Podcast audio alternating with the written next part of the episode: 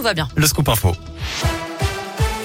À la une, les bébés dans le viseur du conseil scientifique. Les spécialistes craignent que l'épidémie de bronchiolite soit de grande ampleur cette année. Et oui, l'épidémie de Covid avec le confinement et les gestes barrières a limité sa propagation l'an dernier. Du coup, les bébés ont été moins infectés et sont donc moins immunisés cette année, notamment les enfants nés après mars 2020. Une liberté retrouvée pour les écoliers du Puy-de-Dôme. Depuis ce matin, ils ont abandonné le masque en classe dans toutes les écoles primaires. Le taux d'incidence dans le département étant tombé en dessous du seuil de 54 Covid pour 100 000 habitants.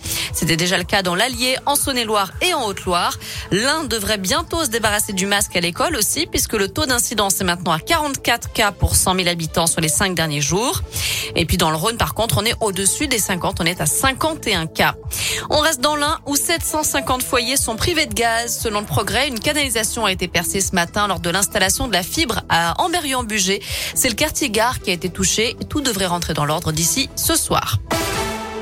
Dans le reste de l'actu, cet appel à la démission collective des évêques. Six jours après les révélations du rapport Sauvé sur la pédocriminalité dans l'église, trois personnalités, dont François Deveau, le cofondateur de la Parole Libérée, demandent à tous les évêques de France de quitter leurs fonctions. Alors partagez-vous leur avis? C'est la question du jour posée sur radioscoop.com.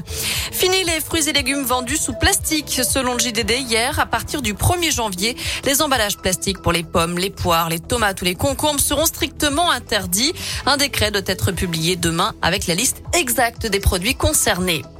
Grégory Cuiron, champion du monde. Le chef lyonnais participait pour la troisième fois hier au championnat du monde de l'œuf en meurette.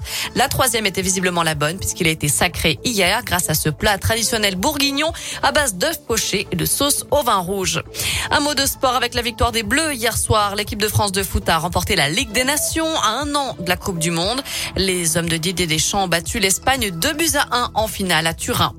C'est parti pour la Synthé City Run après l'annulation de l'an dernier. Les inscriptions ont débuté aujourd'hui pour la sixième édition de cette course qui aura lieu dans les rues de Saint-Etienne le 11 décembre. Au programme 6 ou 12 kilomètres, la Synthé City Run, un événement en partenariat avec Radescoop. Enfin, J-10 avant la sortie du nouvel Astérix. Le 39e album Astérix et le Griffon sortira le 21 octobre avec un voyage dans l'Est pour les Gaulois qui partent à la rencontre d'un peuple mal connu de l'Antiquité, les Sarmates. Album qui se déroule essentiellement dans la neige. Il sera tiré à 2 millions d'exemplaires en français, 5 millions au total dans 17 langues.